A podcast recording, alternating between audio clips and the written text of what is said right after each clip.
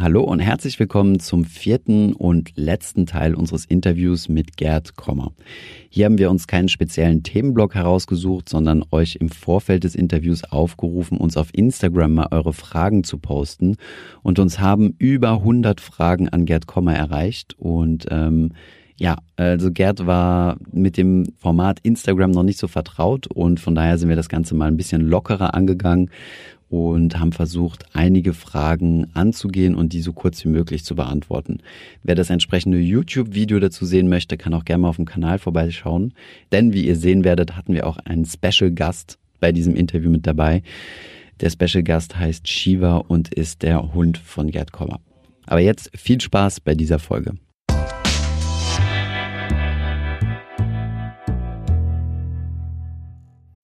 Bevor es weitergeht mit der Folge, noch ein kurzer Werbeeinspieler. Und zwar möchte ich euch den Partner der heutigen Folge vorstellen und das ist Wechselpilot.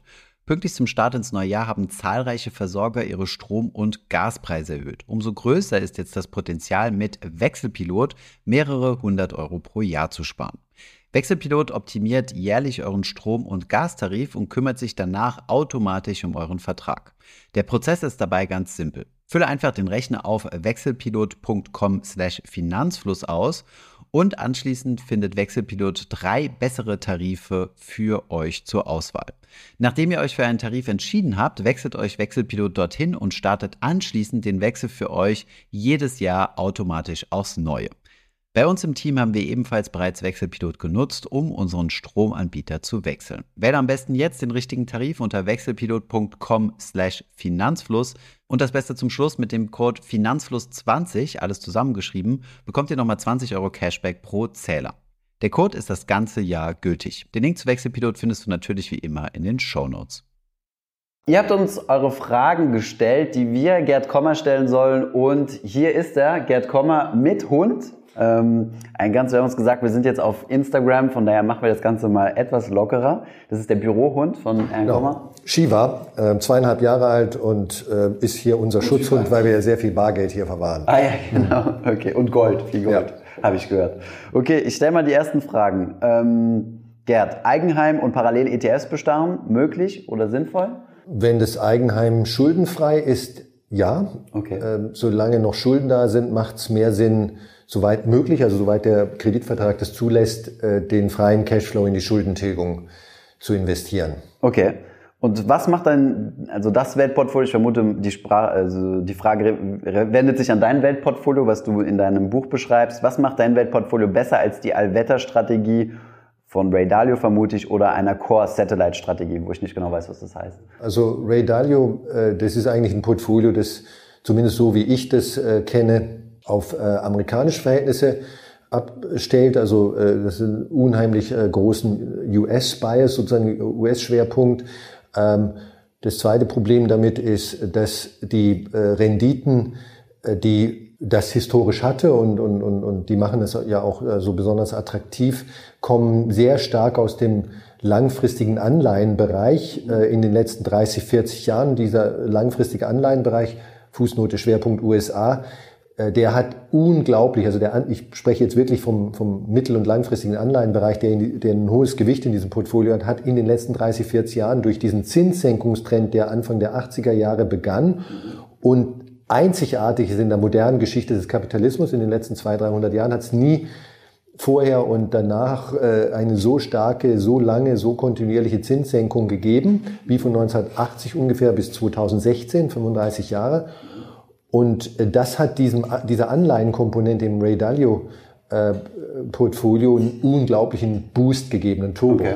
Das Problem an dieser Geschichte ist, dass dieser Turbo jetzt kaputt ist. Der ist, okay. aus, der ist ausgenutzt, der ist äh, die Batterie leer. Ne? Okay. Und weil einfach die Zinsen so niedrig sind oder anders formuliert die Anleihenpreise so hoch.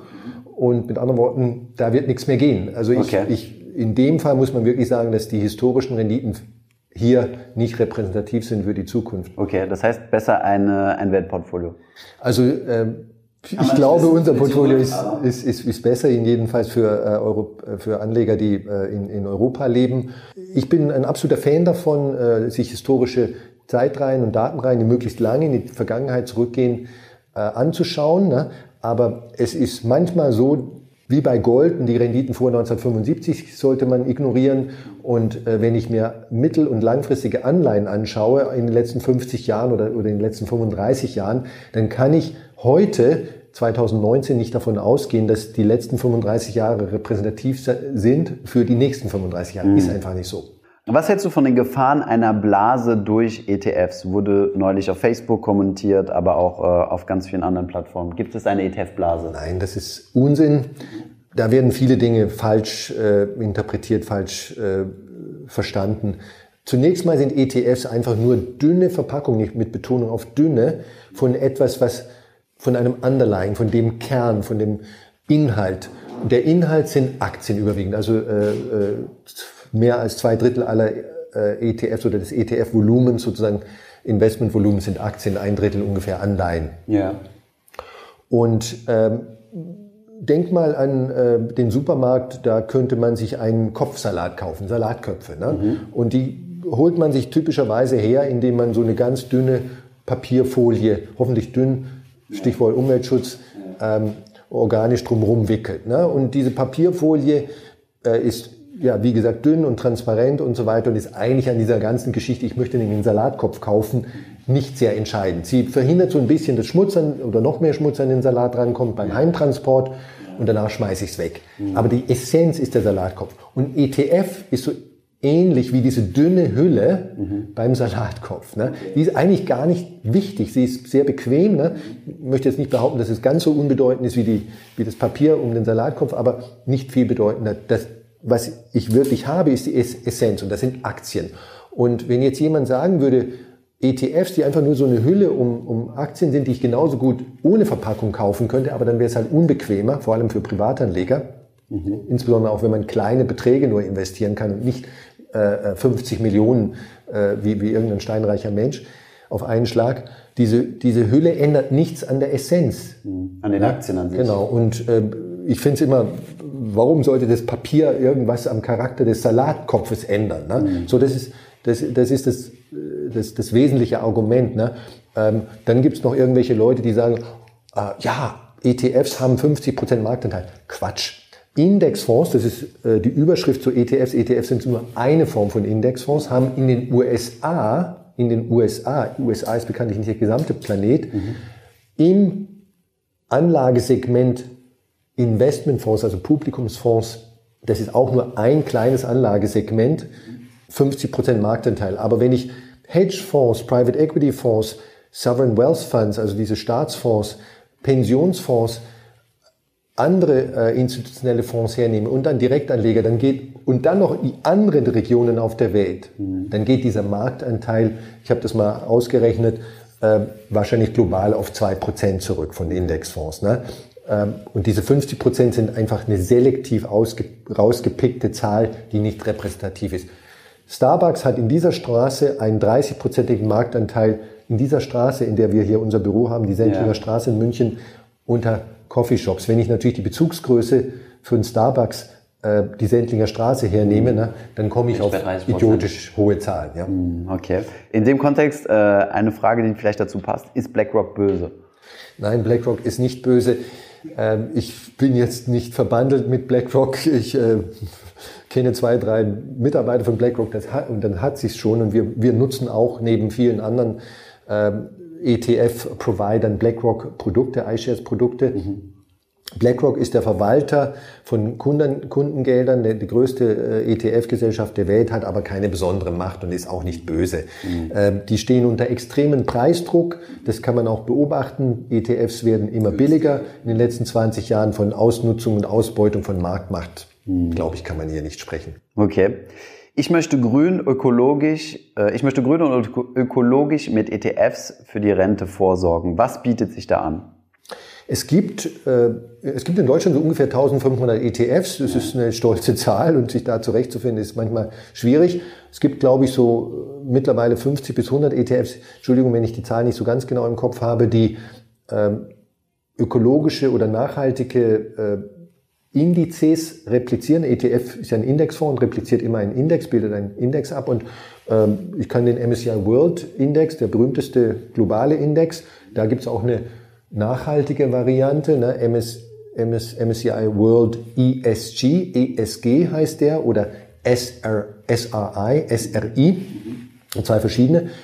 Ähm, also das kann ich kaufen als ETF mhm. ähm, und damit habe ich, äh, wenn du so willst, ein nachhaltiges passives Investment. Ich kann mir auch gerne, dann sollte man ja auch anschauen, wie dieser Index, diese Variante des Index, des MSCI World Index, die Nachhaltigkeitskriterien mechanisch, Ansetzt. wissenschaftlich umsetzt. Ne? Das ist nicht willkürlich, da gibt es ja keinen Fondsmanager, mhm. der sagt, ach, ich finde Nestle gut, die dürfen rein ins Körbchen oder ins Köpf, Tröpfchen oder wie, mhm. äh, und die hässlichen Aktien oder die nicht nachhaltigen raus. Ne? Das wird hier alles regelbasiert gemacht und ich finde das eine gute Sache.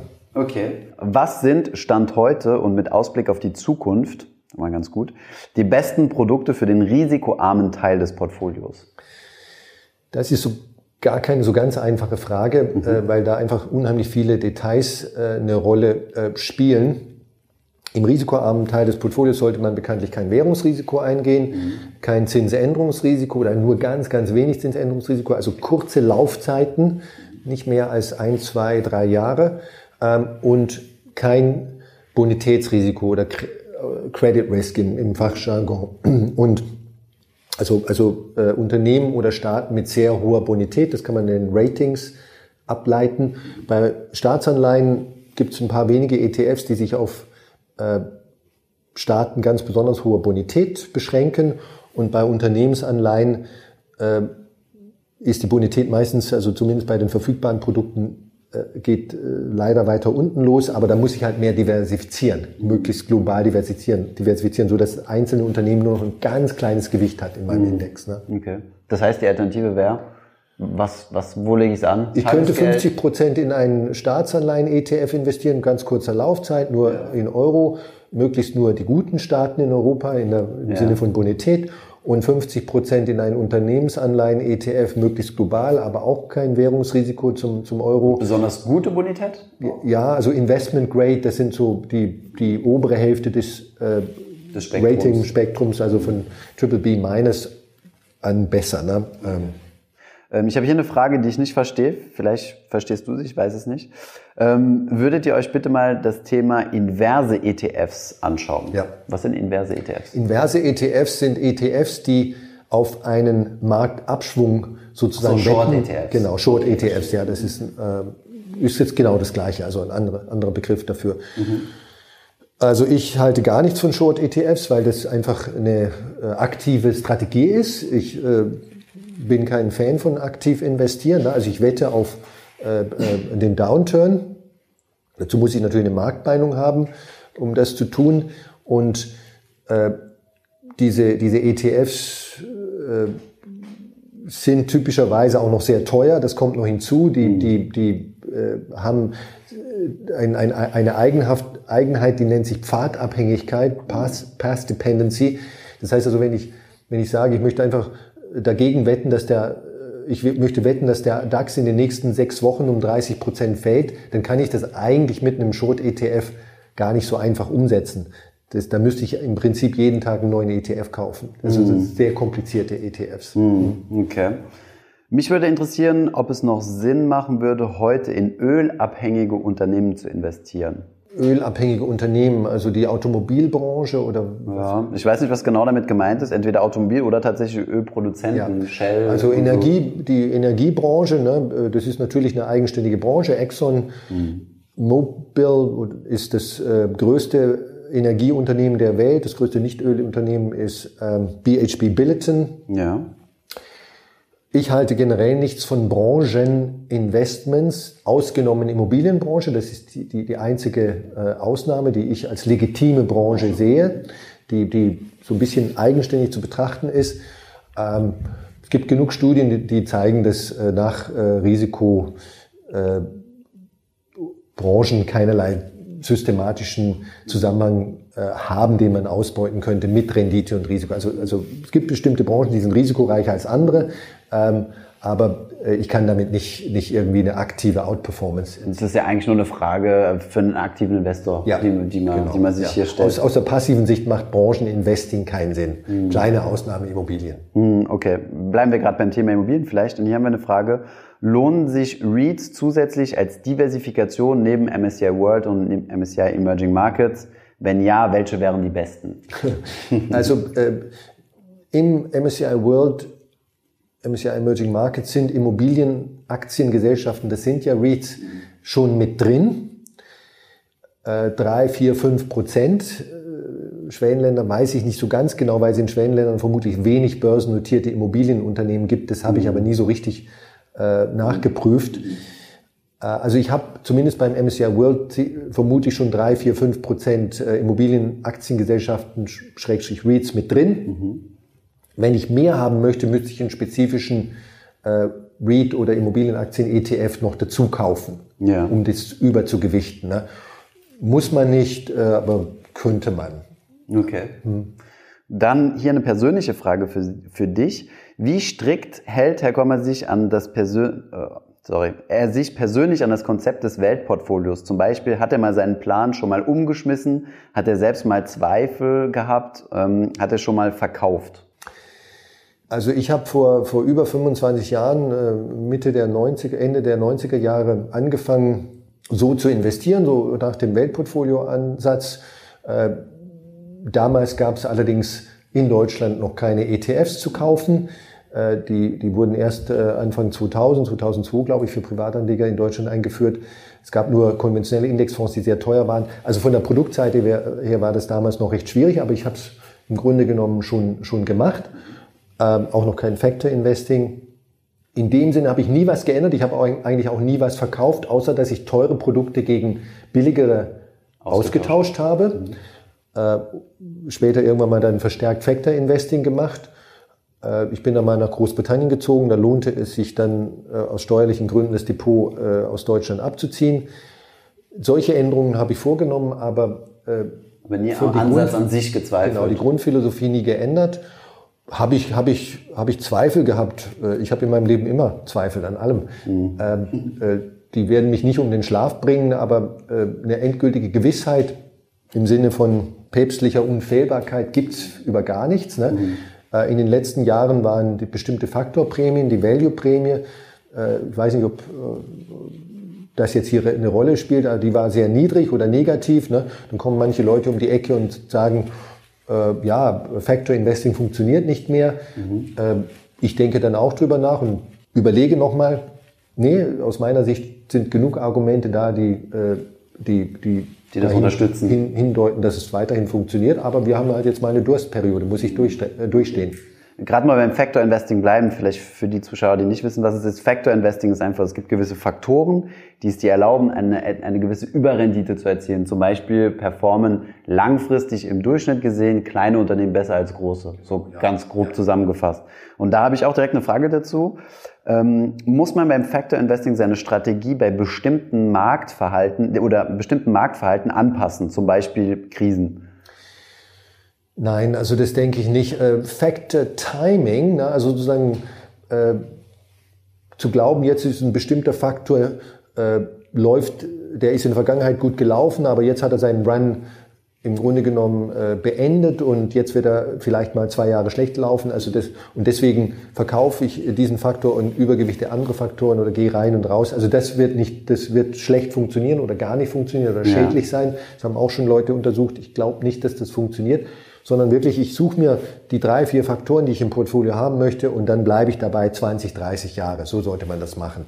Kriege wüsste ich nicht, dass das äh, irgendwie, ja. also das, es gibt auch zu wenig Kriege, das Datenmaterial ist da nicht zuverlässig genug, äh, okay. als dass man das überhaupt testen könnte, glaube ich. Okay. Ähm, weitere Frage und vielleicht hören wir danach auf, weil es sind schon recht viele. Ähm, die Asiaten holen um einiges auf. Ist es sinnvoll, im Portfolio oder ihnen im Portfolio ein höheres Gewicht zuzuschreiben? Wer ein marktkapitalisierungsgewichtetes Portfolio hat, ähm, der, äh, bei dem geschieht es automatisch. Ne? Ähm, ja, die, die Asiaten, China, Indien, andere äh, kleinere äh, südostasiatische Länder, die, die sehr prosperieren, ähm, die werden im Zeitablauf äh, einen wachsenden Aktienmarkt haben, zum Teil, weil, weil immer mehr Unternehmen sich Börsen an der Börse listen lassen, zum Teil, weil die bestehenden Unternehmen sehr gut rentieren. Mhm.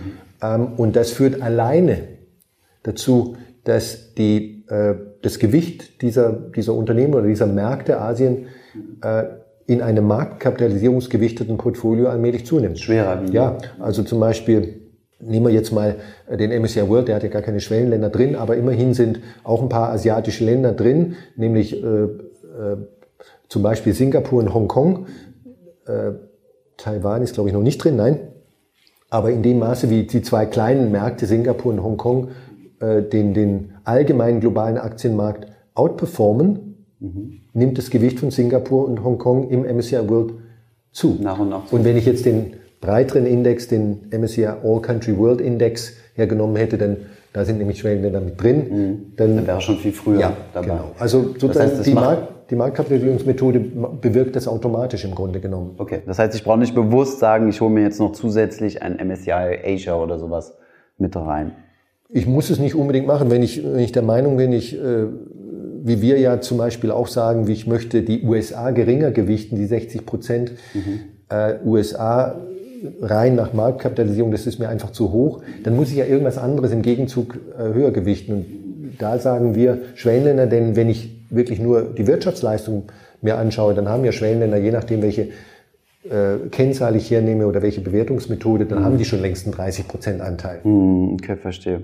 Macht es Sinn, die monatliche Sparrate in einem Bullenmarkt herunterzufahren, also wenn die Kurse steigen, um dann die Sparrate bei einem Bärenmarkt, also wenn sie fallen, erhöhen zu können?